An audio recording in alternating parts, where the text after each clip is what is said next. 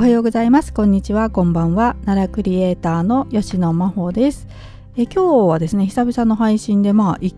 ヶ月ぐらい空きましたかね、えー、まあ、かなり久々にこうやってね一人で、えー、音声配信でお話しするということであのいつも以上にね舌が回らないと思いますので、はい、ちょっと冒頭ですねあの運動がてらちょっとだけ、えー、雑談をねさせていただいてからですね、えー、今日はねえーと、8月29日焼肉の日ということでですねえーとまあ肉つながり奈良で肉といえばということで大和牛のねお話をさせていただけたらなと思っております。はい、がまあその前にねちょっと雑談ということでお話ししたいんですけれども、えっと、この、まあ、1ヶ月ぐらいね配信してなかったたんですが、えー、とその間お盆の期間ですね私あの実家の方へね帰省しておりましてでまあ実家がね飲食店やってますので、えー、まあねお盆はねまあいつも以上にねやっぱり忙しくなるということでちょっとお手伝いをねしてきました。うん、やっぱりお盆の期間中ってねあの本当に皆さん帰省されてですねご家族で、えー、どっかお店食べに行こうということで、えー、来られてですね結構、まあ、団体でね、えー、来られるのでお店がねこう一気に忙しくなるんですよね。なんかあのまあ1人2人の方がねバーッと入ってきても対応できるんですけどなんかもう7人とか8人とかね、えー、大大家族の方がバーって何組か来られるともううち一気にパニックになりますので、はいまあ、4人でやってるとねなかなかねうんまあ、お店の形態にもよると思うんですけどうち結構ねメニューの種類が多いのでもう大パニックになるんですね厨房とかね、はい、ですのであの私もちょっとね、えー、お盆の間は手伝おうと思って帰ってきました。えー、で、えー、と15日かな？ちょうどね15日あのお盆のど真ん中というか一番ね、えー、メインメインっていうのもおかしいか、はい、まあ、真ん中のところですけど、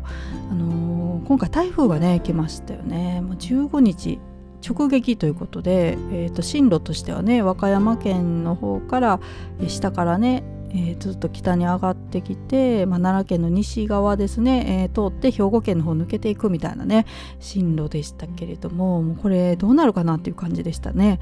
でうち、えーと、14日ですね台風が来る前日の14日にもう明日はね休もうっていうことを決めてて15日はお休みにしたんですよ。なので私まあお手伝いに帰ったんですけどね。15日はあのお休みで家でねずっと一日ゴロゴロもう何年かぶりですね。一日中パジャマで過ごしましたね。はいもうパジャマで一日過ごしたの本当にめちゃくちゃ久しぶりだったんですけど。はいまあそんな感じで一日ね実家でゆっくりできたんですけれども。はいまあ何事もねなくてよかったなとは思うんですけどね。思ったほどうちのところはね被害なかったんですけどねまあ場所によってはねあの15日に来た台風でね被害があったところもあったんですけれども、まあ、うちの周辺はうんまあ、お休みにしなくても大丈夫だったかなという感じでしたね。はいえー、近所のね大桑とかライフとかも全部お休みになってましたけれどもね。はい、そんな感じで、えっとまあ、お盆はねずっと、うん、お店の手伝いで終わったんですけれどもねちょっと奈良観光もできずに帰ってきたんですけれども、えー、であとねすいません雑談なんですけど私事なんですが昨日ねあの誕生日だったんですよ。で、えっとまあ、埴輪の日っていうことで8月28日で、あの、去年多分その話したのかな、あの、覚えてくださってる方がいてね埴輪の日お誕生日でしたよねっていうことであの X ですね旧ツイッターにコメントくださった方がいたりしてですね、まあ、非常にありがたいなと思いました、えー、またねあの1歳年を重ねましたけれどもまあなんかねだんだんお祝いおめでとうって感じでもねやっぱりなくなってくるんですけど。まああのそこはねポジティブに捉えてですねまたレベルが一つ上がったということで、えー、ねこれからも奈良のことをね極めつつものづくりなどねしていきたいと思っておりますのでどうかよろしくお願いいたします。はいというわけで、えー、ちょっと運動が運動がてら。うん。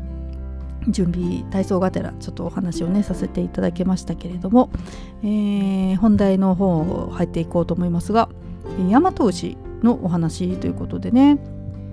えー、していこうと思うんですけれどもまあ焼肉の日なのでね今日できればうちもね夜焼肉にしたいなとか思ってるんですけれどもね。えーと、まあ、大和牛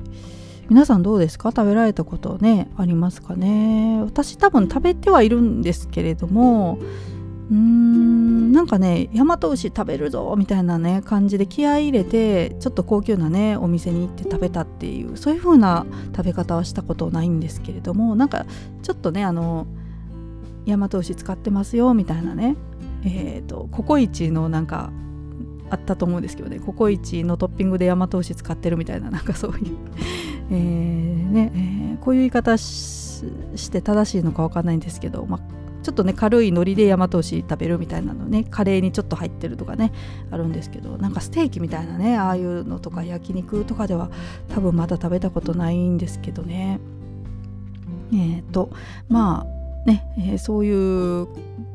ぐらいの経験しかなくて知識もほとんどないですので私もまた今回ね勉強しながらお話ししていけたらと思ってまして、えーとまあ、いつも通りですねウィキペディアのお世話になろうかなと思っております。えっと、大和牛のねあのホームページもあったんですけれどもあんまりねこう長い文章で詳しく載ってるっていう感じではなかったので、えっと、ウィキペディアの方を今日は、まあ、そのままね読ませていただこうかと思っておりますが、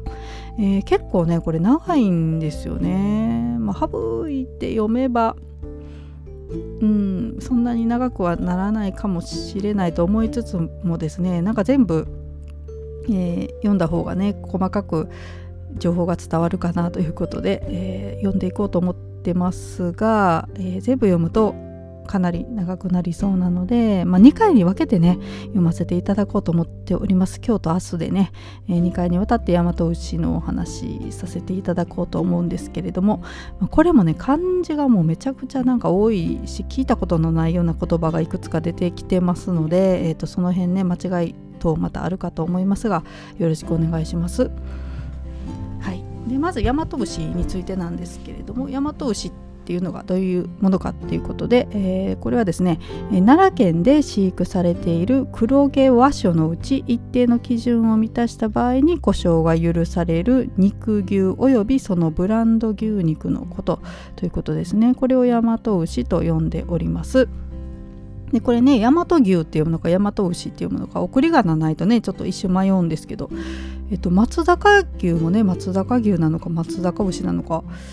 ね、正式には松坂牛が正しいんですかね、はい。えっと、この辺ね読み方ややこしいんですが、えー、大和牛と読みます。ということですね。はい、で、えーと、概要の方入っていこうと思うんですけれども、えー、奈良県東部の東山中と呼ばれる地域、えー、これはですね宇田山地大和高原ですね、えー、を中心に奈良県内で育まれた名牛、えー、のことです。で、えーと、県内にはかつてより灰原肉宇田牛の名称も存在するが2003年平成15年奈良県大和牛流通推進協議会が設立され大和牛の銘柄により生産拡大が図られている。生産農家と食肉業者を指定して牛1頭ごとに血統から飼料、えーと、餌ですね飼料や飼育環境など全ての情報が集積管理され流通経路が明確にされている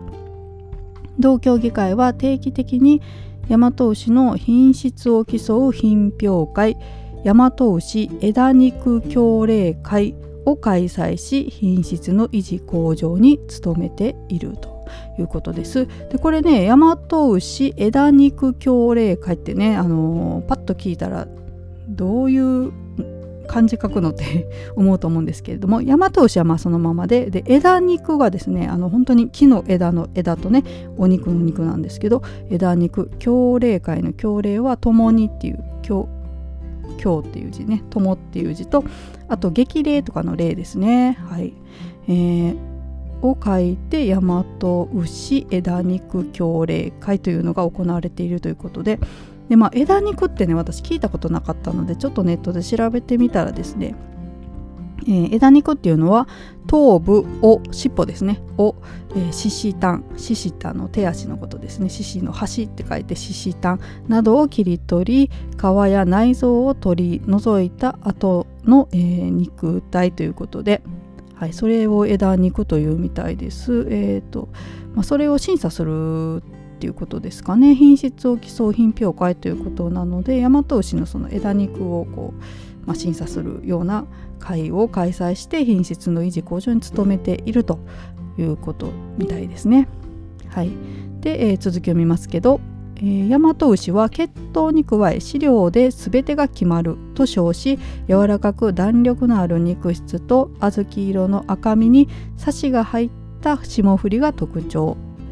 えー、地元奈良県内や大阪府の飲食店では評価を得ているが流通量がそれほど多くないので他県産のブランド牛に比べて知名度に劣り今のところ比較的手頃な値段で食べることができる、はい、と書かれています。